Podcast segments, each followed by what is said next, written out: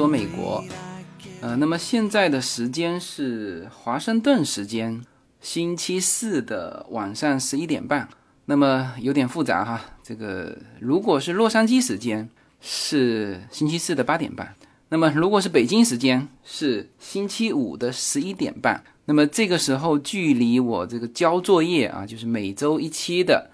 呃，北京时间是下午三点必须发送的这个节目来说啊，这个节目是很赶了哈。但是没办法，我现在是人在华盛顿的我们住的这个酒店下面的这个 Business Room 啊，来给大家录这期的节目。那么我从二十天前吧，这个从华盛顿开始，我的美东之行，华盛顿应该是待了三天，然后到了。费城待了三天，然后到波士顿待了四天，然后回头到纽约待了五天吧。然后今天是回程，啊，这个从纽约回到这个 Washington D.C.，然后中间还经停了这个费城，因为正好费城有一个朋友跟我聊几句嘛，那我们就中午在那边聊几句，然后现在是到了华盛顿，明天再待一天，那后天呢就回洛杉矶了。呃，这一趟旅行呢，是因为是在计划内的啦。我们正常来说是基本上有的是在半年前就开始定各种的，就如果出行的话，那就要定行程嘛，那酒店啊。那么特别是东部之行，呃，如果你要去参观一些重要的景点，要提前预约的。我们其实这一次机票是早买了，但是呢。真正开始预定这个宾馆啊，以及预约的一些地方的时候，还太迟了。比如说，那华盛顿国会是国会山的这个参观，我是就是预约上了，但是好像纽约的那个金库我们没有预约上。我们准备定的时候，就全全部都是满的。所以呢，行程是我们很早就定好的。那这阵子其实我自己是很忙的哈。但是没有办法，预定好的行程就必须走。所以说，这最近也是白天在路上走，晚上呢，一到这个时候，我都必须来到这个 business room 来做一些自己的事情。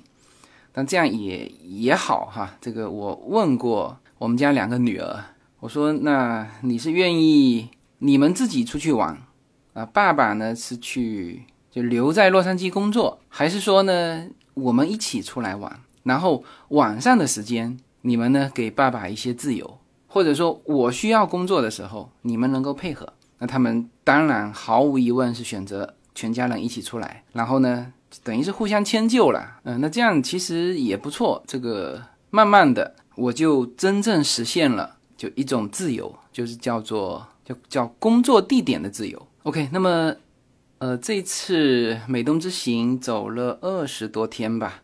应该说，呃，是有蛮大收获的哈。我其实美东之前是来过的啊，但是以前是因为工作，就是匆匆忙忙啊，办完事情立刻就是工作地点到机场啊，然后酒店啊，基本上就是很匆忙啊。那这次呢是纯旅行啊，当然这个那现在多了一样，就是说每到美国的一个城市，都会事先和我们的听友联系一下。那这次大家在我的微博里面也都看到了，就是我们在费城、波士顿还有纽约，都和听友聚了一下。那么这个的作用就是说，把这个群给激活了。像之前大家在群里面是叫做线上的交流，那有线下的这个互相之间认识又不一样。那如果特别是第一次，如果我不来，那么他们没有题材嘛，是吧？那我来就是一个题材，那这样呢，正好大家也聚一下，所以这次的美东之行，这个整体来说是非常愉快。呃，看了很多东西，也见了很多人。呃，一方面是我们的听友，一还有一方面是我在美东原来就有很多朋友嘛，同学、老朋友也很有体会。就是我这个人呢，就比较喜欢做这些事情。呃，像昨天晚上啊，就是这个时候。我还在我一个高中同学的家里，那么他其实我之前节目里面有提到，呃，他是纽约的一个精算师啊，所以我又向他请教了很多保险的问题啊，包括基金的问题啊。那么她老公是一个俄罗斯人，呃，生生了四个孩子啊，原来北大毕业完直接就到美国来读硕士，然后毕业之后就一直留在留在东岸吧。他曾经也有机会到西岸发展，后来是因为她老公的工作原因，还是没办法离开东岸，所以他们是一直住在十八年了，一直是住在纽约附近。她是住在新泽西，大量的这个人啊是在说是在纽约，实际上是在新泽西。那么。呃，像他说，他也很少进曼哈顿。呃，这个是纽约的这个老同学，高中同学。那么我在 Washington D.C. 是见了一个，也是二十多年前的老大哥了，也深谈了一次。这个包括了就是中国人混白人圈的这个问题，我也请教他，因为他在这边时间久了嘛，而且他其实混的就是白人圈。这些观点我不知道这一期有没有机会讲哈。啊，总之呢，这次的美东之行，呃，算是时间比较充分啊，把美东这几个城市给走了一遍。那么结合我之前对于美东的一些一些认识啊，所以我可以来讲一讲这一期的内容，就是美东美西大不同。首先我们说美东美西哈，这个美东就是指美国的东海岸，美西当然是指美国的西海岸。那么当然。大量的随口说美国的听友，那对这个美东美西是很熟悉、很了解了。那我啊，甚至比我应该还了解，因为我现在是把美国整个呃走，就是几乎所有的城市都到达过了，除了那种中部非常不起眼的城市哈，就是西海岸这不用说了，这个是我们的老巢嘛。那么东海岸，我其实是贯穿下来，就是这像这次是从。Washington D.C. 一直走到这个波士顿。那么，在今年的小春假的时候，我是从亚特兰大向下走，一直走到美国的最南部嘛，迈阿密。那么，呃，主要的啊，包括离岛啊，这个阿拉斯加开房车是吧？去夏威夷这个开 Jeep。当时还有幸哈去看了那个活火山的那个国家公园。那现在那个公园已经被关掉了，就是。叫做永久性的关停，因为火山一直在喷发嘛。那么像这种东西都是有时间窗口哈，你你不能等，今年有机会去就去，你不要说哎，这个反正明年也还行，明年人家永久性关停了。所以我现在就是这种叫说走就走，人今年走的绝不明年走，因为明年我不知道要忙什么事情。所以我现在算是把整个美国，但凡大家熟悉的城市州。我几乎都走过一遍了，但是呢，在我们的听友里面有走过三四遍的，所以随口说美国的听友基本上对美国的地形是很熟悉、很了解啊。但是呢，我大致还是要说个概念啊。美国的东海岸靠的是我们说海岸嘛，靠的是大西洋；美国的西海岸靠的是太平洋。所以我们这次是从洛杉矶飞啊华盛顿嘛，飞了多久呢？飞行时间是飞了五个半小时吧。但是我们飞的时候忘记时差了，就像我刚才说的，我们刚开始录音的时间是华盛顿的时间是晚上十一点半，而这个洛杉矶的时间才八点半，这里面差了三个小时。我当时飞过来的时候就犯了这个错误，我还和一个听友约了晚上吃饭。我在想，我那时候飞机是十一点半的飞机嘛，我我算了一下，飞五个半小时，那过来差不多五点是吧？租完车出开出来六点，还跟人家约了六点半的，结果我就没把时差考虑在内。就就这个错误呢，我会犯。我想可能很多没有在这个美东美西经常跑的人，一定也会犯啊。就这里面有三个小时的时差，所以我飞到的时候时间也都没有晚点啊，飞机也没有晚点，五五个半小时飞到。那实际上呢，这边我当时计划好的这个。六点六点半的这个时间，飞机一下来我就呆住了，天全黑了。呃，一看时间，哇，九点半。然后这个时候打开微信，就只能抱歉了嘛，是吧？哎呀，这个这个，所以大家时差要考虑在内。那么，所以美东美西本身在距离上就相隔遥远啊，这个是一个大概念啊，就是五个半小时的飞机，三个小时的时差。那么现在。我开始聊从六个方面聊这个美东美西的不同。那这六个方面完全是第一直觉哈。这个第一就是气候不同。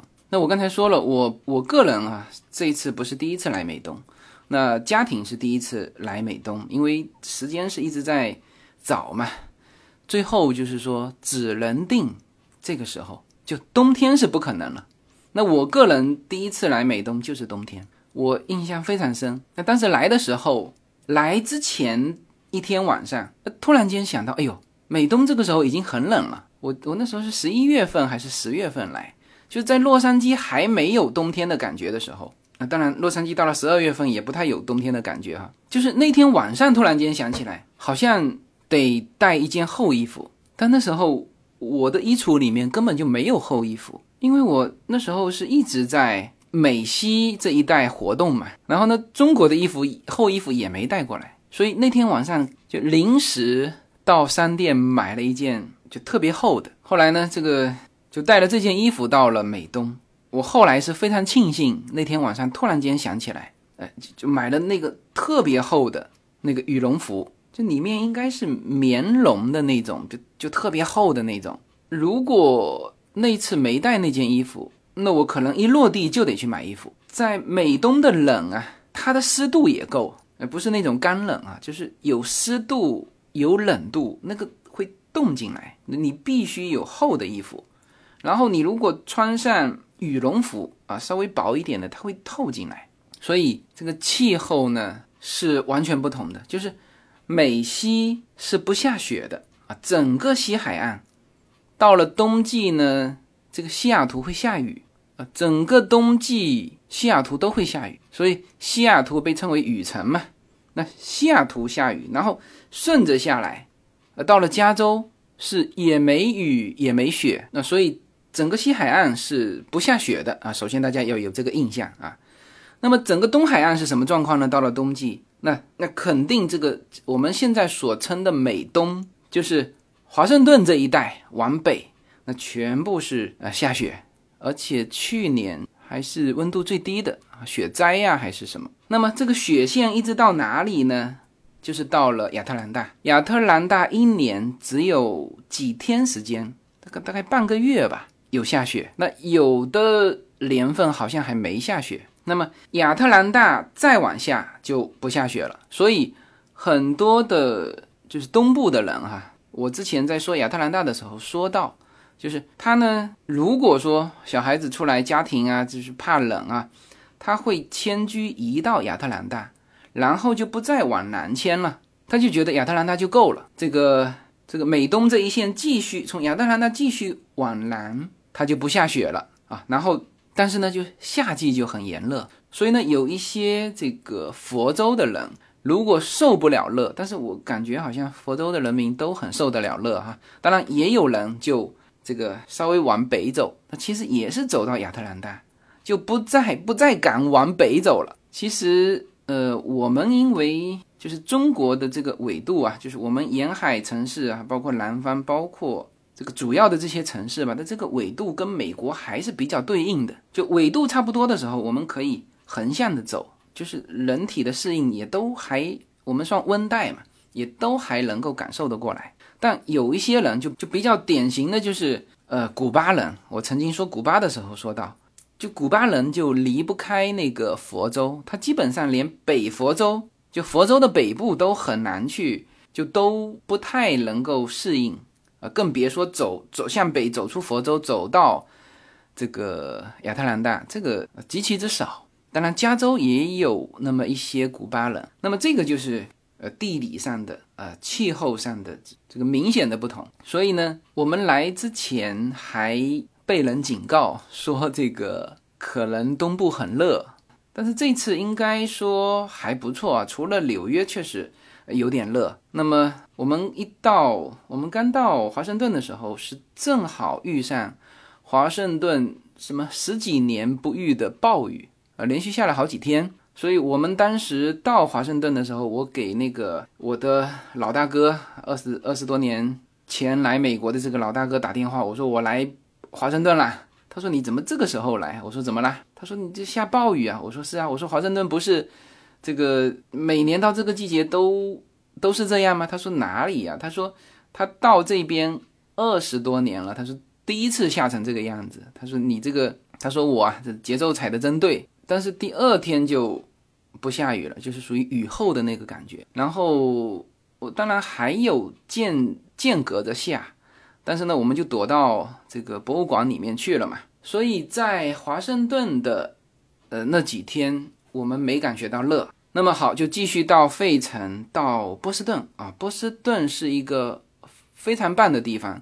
就从气候来说，夏天好像是波士顿是避暑胜地，就十大避暑的这个胜地之一。那那它冬天就不行了，它七个月的时间下雪，呃，也不能说下雪吧，就是寒冷的冬季。呃，从感受来看，那当然波士顿是最舒服的。呃，华盛顿、费城其实也还都还可以啊，可能我赶上的时间比较好吧。但是纽约啊，确实是感觉热。那么纽约是属于很很特殊的这个一个城市哈，这个我之前就说过了，我说这个美国分为美国和纽约嘛。那特别是我在时代广场的时候，我还还录了一段视频，我说这个我说美国不是这样的哈，我说美国。大量的地方是很安静的，人也不是那么多。但是你如果是在，如果如果你喜欢社交啊，你喜欢人多的地方，好像有一个段子，就是说，好像说在美国就很抑郁嘛，那到中国就不抑郁了。那其实你何必去中国啊？你到纽约不就好了？去曼哈顿是吧？去这个时代广场啊，那个人是多到你走进商店，你出来的时候是推不开门。因为那个旁边一直在人来人往，人来人往，拥挤的。呃，纽约是一个很特殊的城市，就是我得，呃，我今后肯定会需要一定的篇幅来聊这个纽约。但是就气候而言，其实纽约并不好。纽约是属于夏天流汗、冬天下雪的地方。你看哈，你说加州，当然今年加州不对哈，从去年开始，加州这个就太热了，也太干燥。就有很多的这个今年山被烧得很厉害，但是就是这种情况，正常的加州是不流汗的，因为它干燥。那稍微躲到树荫下呢，就整个就凉下来。那纽约不一样，纽约的热和中国南方的热是一模一样的，它是会流汗的。那么再加上冬天的冷啊，这个我昨天在我那个同学家里，他就说了嘛，他说纽约呢。到了冬季是很萧索的啊，这个树叶也都掉光了啊，就是那个感觉是很萧索的。然后熬到每年，他说每年冬季熬到二月份，最后一个月他都觉得非常难熬，都快熬不下去了啊。这个时候春暖花开，所以就气候而言，那么就西海岸啊，特别是加州这一带，那那是要胜过东海岸的。我们说就是。冬天不下雪，夏天不流汗，就这两点就刷掉无数的城市。OK，那么这个就是第一个感官，就是东部的感官，所以我是气候完全不同。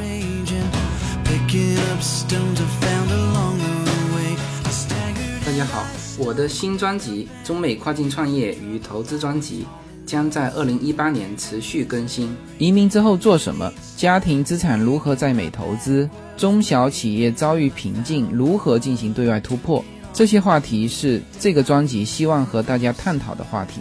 自由军将携手美国东西海岸多位成功创业者与投资者，为您细细分析美国的创业与投资环境，讲述中国和美国这两个世界上最大的经济体有哪一些跨境的商业机会，以及有哪一些完全不同的商业环境和经营理念。如果您需要自由军和二十多位成功的美国创业者和投资者成为你的智囊团，那么加入我们吧。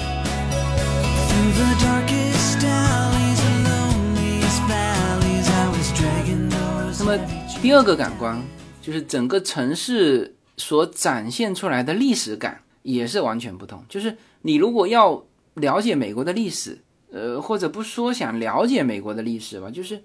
你想感觉走在一个有文化氛围的城市，那么一定要到美东来。那么我说的美东就是刚才这一线哈，就是美东的上半段，就是最早美国独立战争的时候呢，十三个州。像我走到的这四个城市，而实际上除了纽约这个另类之外，因为纽约是金融中心嘛。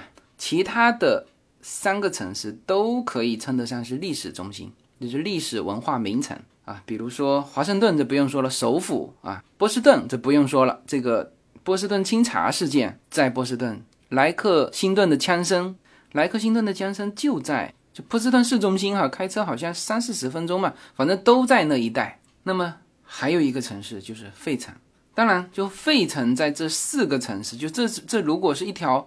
旅游线路的话，那像我这样是二十天的行程，那我走四个城市。那么如果是比如说十十二天的行程，那他就只能把费城砍掉，是吧？因为费城在这四个城市里面是最弱的。那么如果他只有八天的行程，那完蛋，那得把波士顿也砍掉，对吧？如果他只有三天的行程，那他就直接去去纽约了，是吧？曼哈顿，是吧？那有一些。这个所谓的叫美东美西什么几日游，那就是很简单嘛，飞机飞到纽约曼哈顿自由女神下拍张照片，然后上飞机飞到这个旧金山金门大桥下拍张照片，好，OK 结束，美国你就来过了。那，所以相对来说，感觉好像这呃四个城市啊是费城是最弱的，但实际上费城是非常重要的。历史文化名城，你看哈，这个第一家银行，美国的第一家银行是在费城，美国的第一家铸币厂是在费城，当然还有这个最著名的独立宣言是在那边签署的，这个还有还有那一口这个裂了非常大裂痕的那个自由钟，全在费城。所以，就你如果走在费城、华盛顿、啊波士顿啊，甚至纽约，纽约自由女神像在那边。大都会博物馆在那边，这种历史的氛围和西部是完全不同。然后从这个地名来看，那也看得出这两边的不同。就是整个西海岸，因为当年是西班牙人的地盘啊，后来独立了墨西哥，后来又美墨战争，美国把它拿过来啊。那么地名是沿袭下来的，大量的都是 San 什么 San Diego、San Marino 是吧？都是这种。这种发音的，就是大量的地名是西裔的，就西语。而你到东部来看，像比如说我们在这个波士顿那边，好像有一个剑桥，像这个哈佛和麻省理工那所在的这个呃城市就是叫剑桥。那剑桥一听就是英国的的名称嘛，是吧？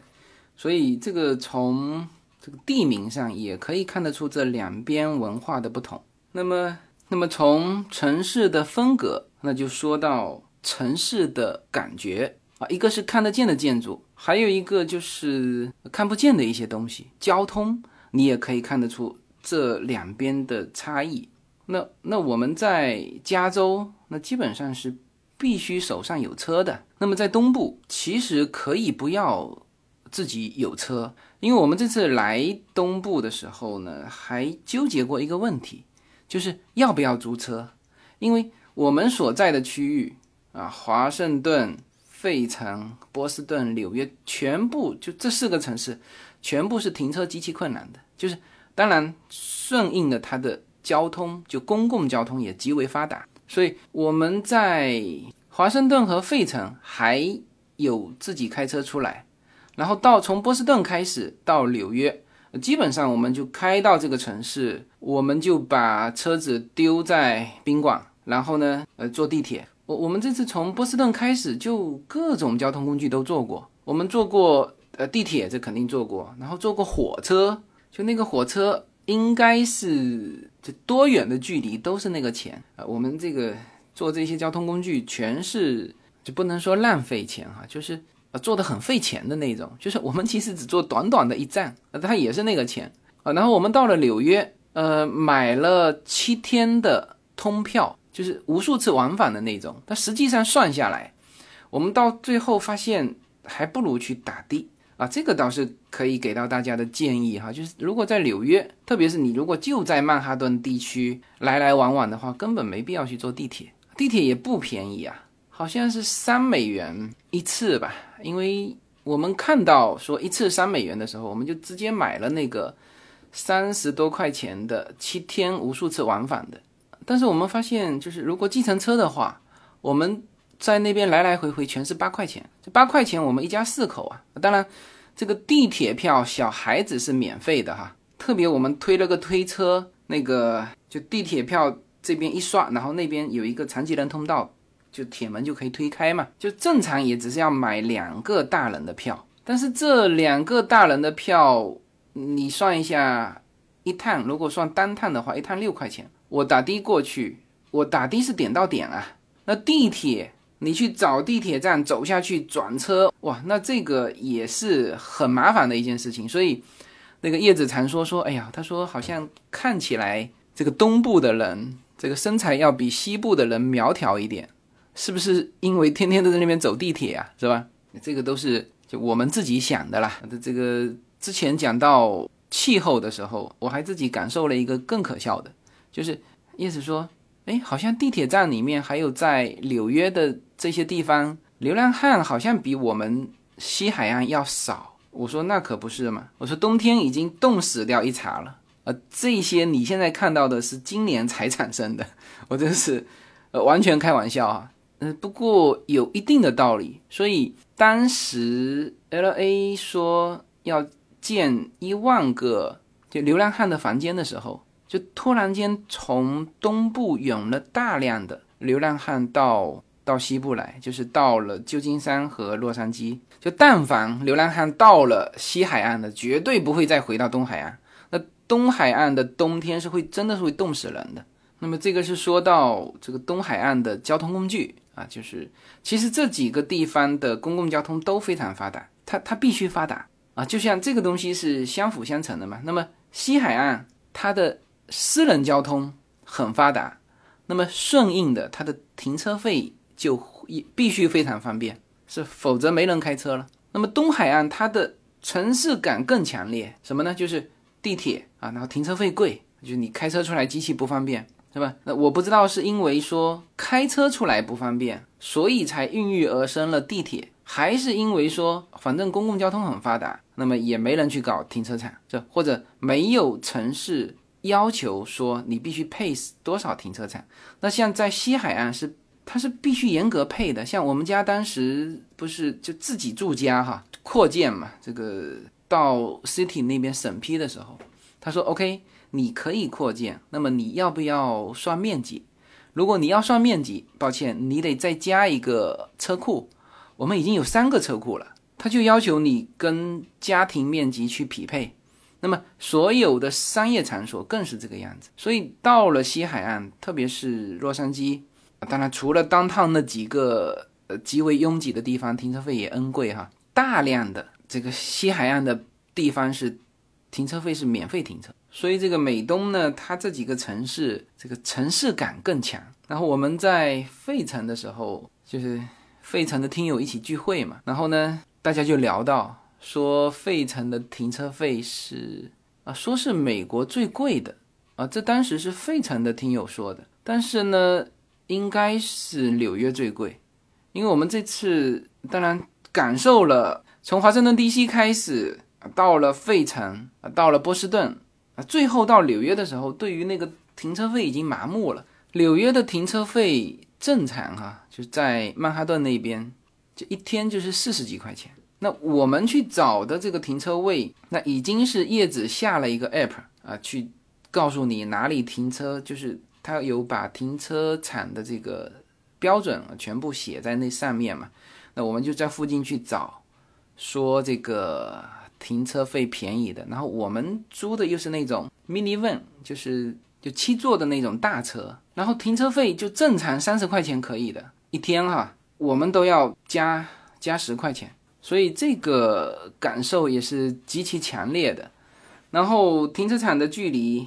像在美西的话呢，它是就是中间是画两条线的，也就是说一辆车和另外一辆车的停车场地中间，它还空一个距离啊，你去注意这一点哈。然后到了啊，这是美西，那美东的话就跟中国一样，只画一条线，那就就挤了嘛。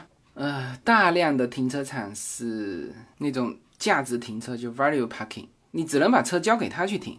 我看过，就他不让你停下去的，也不让你人走下去。就像这种的 parking 呢，就是你自己停车的时候，你要想清楚，把车内的该拿的东西拿出来。呃，如果你是就是要到车里拿东西，或者把一些什么东西放上车，那就比较麻烦了。因为他停的时候，他他为什么不让你来停？你根本没法停。一种是它下面有层架的，那么就算没成架的，它停到里面，然后前面一辆一辆的车子，一台接一台的就堆到前面去。他要把你这台车子开出来的时候，就必须把前面的车全开走啊，所以这个必须他们员工来停，以及他们员工来开上来。那么我那天呢，还干了一件这个让停车场的这个管理员吓出一身冷汗的事情啊，这这一点这个也是讲给大家哈。当时也是这种 valet parking，我呢就把车子，他说你停在这里吧，好，我就停在这里。然后我停下来之后。离开的正常的，你必须把你的钥匙留在车上。那么我走上来的时候，他还提醒了我一句，他说：“你的你的钥匙在车里吗？”我就顺口回答，我说：“是啊，在车里啊。”然后我就继续往上走，就是呃离开这个停车场嘛。然后中途顺手摸了一下口袋，呃，发现不对，那个钥匙还就是我已经我已经拿出来了，赶紧回头找找那个员工，我说：“哎，不好意思。”我说钥匙在这里，哇，那个员工，这个他当然很夸张的做了一个那种拍心脏的那种姿势，哦，我后来想想也很后怕，为什么呢？我的车子停的那个地方，因为他那个停车场极其狭小，我那个车子要开不动，他一半的停车场的生意不要做了，为什么？进进出出嘛，他的车子要别人的车子要出来啊，要进去，我那个车子，因为他叫我们停车的地方都是停停在那个正中间嘛，他好去。这个倒进去开出来啊，所以就那个是一个很惊险的的事情哈，就是你会给别人造成巨大麻烦。他撕一张条给你，你就走了吗？那个条上也不会写你的电话，他通知都没地方通知你去，是吧？那你会给别人整个停车场会造成巨大麻烦。如果说你离开的时间越久，哎，所以这就是城市感有城市感的问题，就是他的车子几乎就没用了。然后说到那个费城的听友的这个聚会啊，我们吃饭每个人分摊下来才吃了三十美金，但是停车停了三十七块钱。我们吃的那顿饭还是有龙虾的哈，啊，当然这个靠近波士顿的这个这个龙虾很多哈，这个回头说到波士顿的时候一定会说到波士顿龙虾，但是呢，停车费就是比吃饭还贵啊，这个又是两边的不同。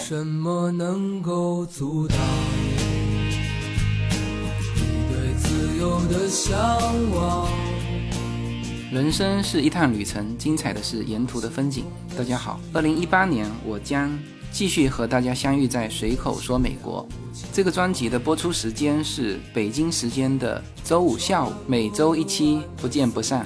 那么大家除了听我的音频节目之外，也欢迎大家登录我的微信公众号，公众号的名字是无限空间。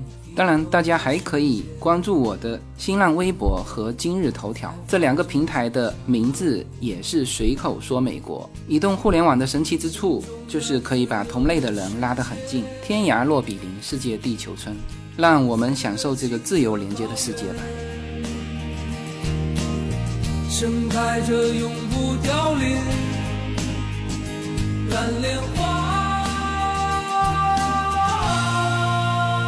后我们继续啊，整个文化上，你从这个服装的感觉上，你也能感觉到巨大不同啊。当然，我一直说这个服装的设计和风格是和这个当地的气候有巨大关系的啊。比如说英国人像那种风衣啊、伞啊，这个就是在伦敦的这个气候决定。欧洲每天就就会下一场雨啊，不定时的。那么那种风衣。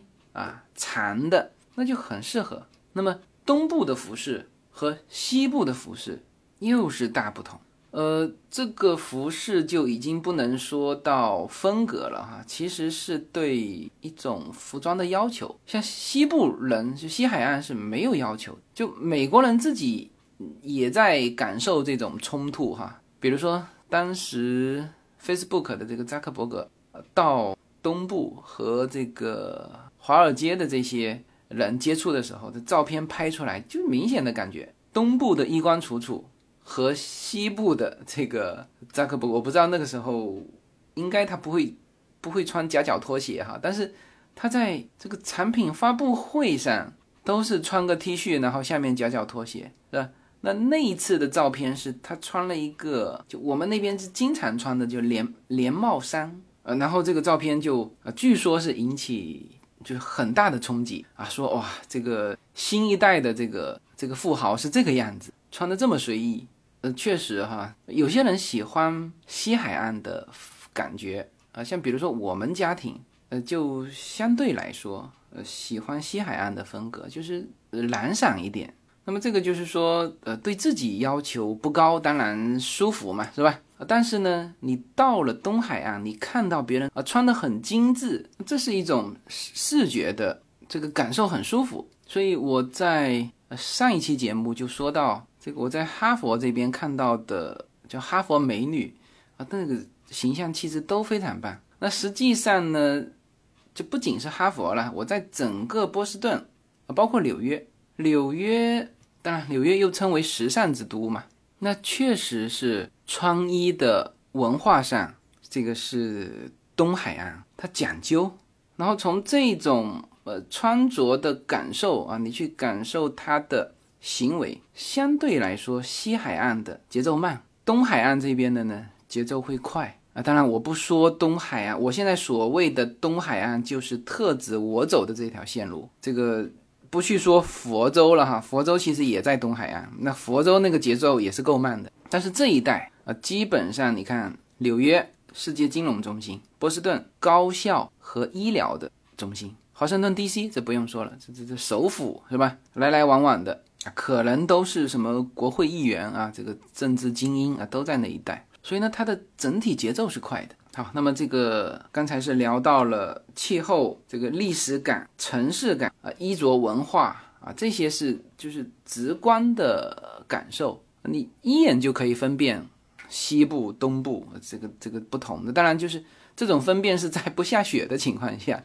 你如果到哪一个城市，说突然间把你放在一个城市，你是冬天，那太好辨别了啊，下雪的一定是东部，是吧？下雨的一定是西海岸的北部。啊，阳光灿烂的一定是加州！但是你如果是在夏天啊，突然间把你放在一个美国的一个地方，问这是哪里，你也可以从建筑风格上啊，比如说有很多欧式建筑、大理石贴墙的那种古典的大气磅礴的建筑，那一定是在东部啊！特别是如果是连成片的，那就不用说了，一定是在东部。然后你如果看不见建筑，那你看人，哎，穿的比较精致的。那应该是在东部，呃，穿了个夹脚拖鞋出来的，那那一定是加州。这个这次夏天嘛，这个叶子就是穿着夹脚拖鞋，他也没带其他鞋，就走遍东海岸各个城市。那我去注意了一下，好像这边的女性穿着夹脚拖鞋的街上的，好像没看到。就算看到了，我估计也是西海岸过来玩的。好，那么你如果说把你放到一个地方啊，建筑你看不出来，衣着你看不出来。但是呢，你去看什么呢？去看他们的节奏。如果那种很难想到敢在坐着发呆的，那我估计啊，你可以猜他是西海岸的啊。还有一点，我之前说美国人都见面互相打招呼哈，呃，纽约是一个特例，哼，人太多了，没法打招呼。就纽约有很多特例哈，这个我最后一站到了纽约，我说。纽约是最像中国的美国城市。第一，人多嘛；第二，喧闹；第三，节奏快；第四，车子也不怎么让人的啊。这这一点也是大不同。如果你到一个地方，你去看两个行人之间互相打招呼的啊，应该是在西海岸。然后车子，就我们在加州开车，我们的车子会离行人很远。那纽约是不让人的，就你往前走，他也往前蹭。当然，他不敢碰到你，你这个。这斑马线还是还是懂得停的哈，但是它不像西海岸那样子，说会离你很远，离你远了不走，后面的车子一样按喇叭，跟中国一模一样。所以纽约是个特例。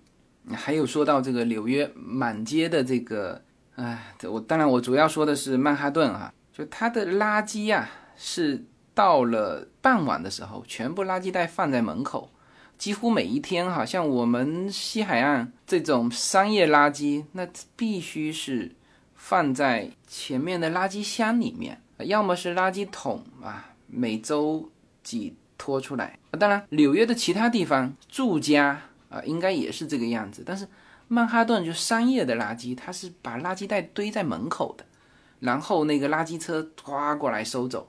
我们是在最繁华的。曼哈顿啊，或者说是最繁华的时代广场那里，呃，到了那个点，全部垃圾袋，黑色的垃圾袋堆在门口，一座小山一样。那所以这些是聊到这个直接的观感，直接的感受啊，东部西部的不同。那么如果继续聊下去呢，你会发现这个行业啊是也是大不同。那你看这个。纽约啊，这不用说了，全球金融中心。华尔街，那这次我们在华尔街呢，那个金流的对面，还看到了一个新的一个铜像，呃，他们称之为叫做“无畏的小女孩”，就是和那个大家都知道的那个大金流面对面的，就是一个尤娜曾经站在旁边照过一张相啊，她那个身高跟尤娜一样高，大概就是十岁左右的小女生。做了一个就是面对那头牛的那个跟牛对峙的那个那个姿势，那这个是二二零一七年放在这里的。然后那头牛呢，我们之前不是有一个曾经有抨击过中国的游客到那个华尔街那个金牛上面就骑着金牛照相嘛，就被国内抨击的一塌糊涂。然后我到那边去看，哎，那头牛啊，除了中国人骑它之外。世界各地的游客都过来骑它。那像这个纽约全球金融中心，这是不用说了哈。波士顿是全球的高等学府，哈佛在那里，麻省理工在那里，然后其实耶鲁大学也在那旁边啊。当然不在波士顿，但是离我们当时是从费城开到呃波士顿嘛，就是离波士顿不远的。呃，耶鲁也在那边，宾夕法尼亚大学也在那边，还有。啊，普林斯顿就是藤校八所藤校，五所，这次我们看的五所就都在波士顿附近，所以就全球的高等学府。那现在说起来，说最高学府那就是藤校嘛。啊，基本上波士顿是这个中心。那么波士顿同时也是医疗中心，所以我当时还在想说，哎呦，像波士顿这种城市，一年有七个月时间的严寒啊，冬季嘛。它这个怎么发展呀？人家就发展宅在家里的行业，是吧？高等学府就高等教育，以及医疗，医疗也是宅在室内的嘛，是吧？没有人在室外搞医疗的。那么这个和西海岸的这几个城市，比如说硅谷啊，IT 中心；洛杉矶是娱乐中心啊，西雅图是吧？波音在那边，微软在那边，就是这个东西海岸的。这个行业中心也都完全不同啊，当然有互相这个兼容覆盖的地方啊，比如说就是像那种大城市啊，比如说像纽约、像洛杉矶，那这种都叫大城市，它它什么也都有。比如说我说洛杉矶是这个娱乐中心，那纽约人民可能也不同意，他说我们这里有百老汇呀，是吧？我是前天晚上带着这个两个孩子去看了百老汇的。一场秀其实就是音乐剧，然后这个我们家叶子是放权给优娜，让她去挑，她结果挑了一个还是，呃，当然也是他爱看的，就阿拉丁。那么这个剧其实我们每次到到迪士尼里面都他都爱看这个剧，都看了无数遍了。当然迪士尼的它相对短一点，百老汇的呢它就比较完整。那从整个的呃布局、服饰。呃，会有一些不同，但是就整个编排都很相像，因为呃，像百老汇是一条街嘛，那条街每一个就有有有无数的这个剧场构成，那么票价不便宜。这个我们是买了四张票的，就孩子像我们家的令也一样买票，四岁多，因为叶子发现他不买票不行啊，就那个场合可能抱在手上。你会影响到别人啊，所以呃，叶子买了四张票，一张票我们的位置呢不算最好，但是也算是不错的，一张票一百二十几美金，四个人花了六百多美金，那么就为了去看这个我们在迪士尼看过 N 遍的阿拉丁。那当然，因为它很完整嘛，整个规模上也会比迪士尼的那个秀会，呃，规模上会大一些。所以呢，呃，确实优娜也看得很高兴啊，这个在那边不断的鼓掌。然后我去看的时候，我还在想说，我说这会不会都是小孩子来看？结果发现什么？现场有小孩，但是呢，出乎我意料之外的是，更多的或者说绝大部分的是成人，就是成人来看这个阿拉丁的这个剧。那么这个我回头在聊纽约的时候再再展开吧，是吧？所以说，就说这种大城市它都有覆盖，所以说纽约是一个很完整的一个城市。它什么也都有，你说它娱乐肯定是有的嘛，时尚中心嘛。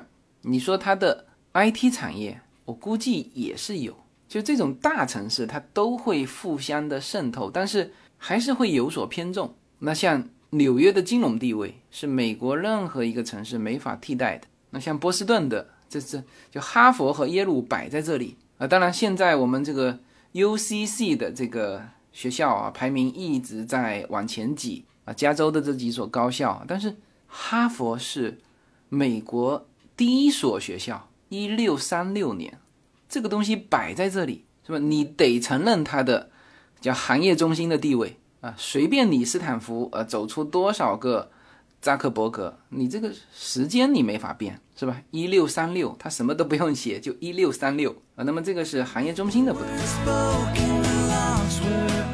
随口说美国移民专辑是一个一步一步指导你实现美国梦的更加专业的一个专辑。现在在我的名字下分为专辑版和单集版，大家也可以在喜马拉雅上搜寻“随口说美国移民专辑”，你就会找到这两个专辑。相同的内容，不同的付费方式，欢迎点击。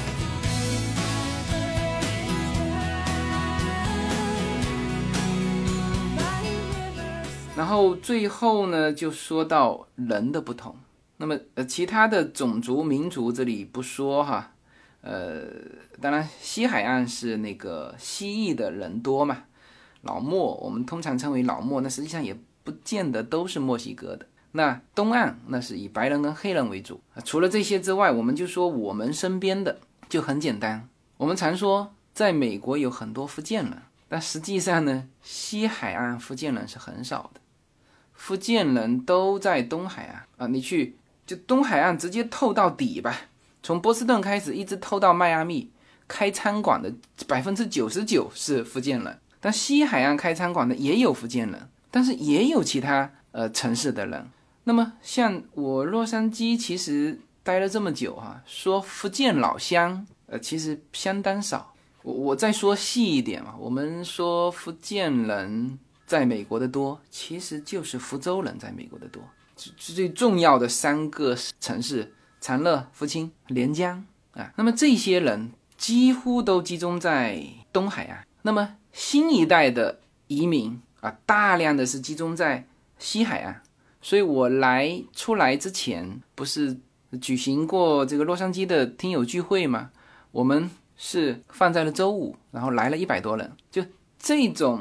工作日的聚会，人来的人，这个标签都很明显哈。第一，不用工作，是吧？那这些都是以新移民居多，就五年以来移过来的第一代移民。那么东海岸大量的人，他其实更多的是亲属移民过来。所以我就发现一点，这个和这个我那个在这边二十多年的大哥聊一些一些感受的时候，就会发现这个不同。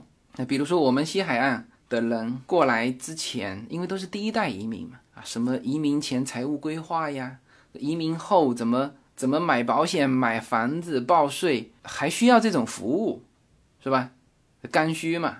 东海岸几乎不需要，为什么？那都是前面有人的呀，啊，你还要去咨询别人干嘛？是吧？你自己亲亲的亲人就在纽约，什么事会不知道吗？还需要什么移民前财务咨询吗？那不需要。然后我和这个昨天晚上的这个纽约的这个这个高中同学呃聊起来也是，他说他那个附近哈，就大量的都是跟他一样的，就是接近二十年前吧，在美国读书然后在非常牛叉的东部的这种会计师事务所啊、金融机构啊，呃，做这种就听起来非常高大上的这种工作。然后来美国的时间、教育背景、现在的整个工作的这个领域都极为相像。他说，在他的他是住在在新泽西嘛，然后我说我身边啊，就跟我的家庭背景极为相像的，又都在洛杉矶，就是这几年过来的啊，带着家庭过来的。OK，那么。呃，这些是就从美东跟美西的不同来开这个美东这个板块的头。那么接下去呢，我可能会用呃一段时间吧，我也不知道能说几期哈，会来聊一聊美东的这几个城市，好吧？那么这一期呢就先到这里啊，我估计这一期会延迟那么一两个小时上哈。这个现在的时间已经是华盛顿时间的凌晨一点二十分了，我还要把这个编辑剪辑出来。好，那么这一期就到这里，下一期呢，我们可能第一个展开的城市就是华盛顿。好，下期见。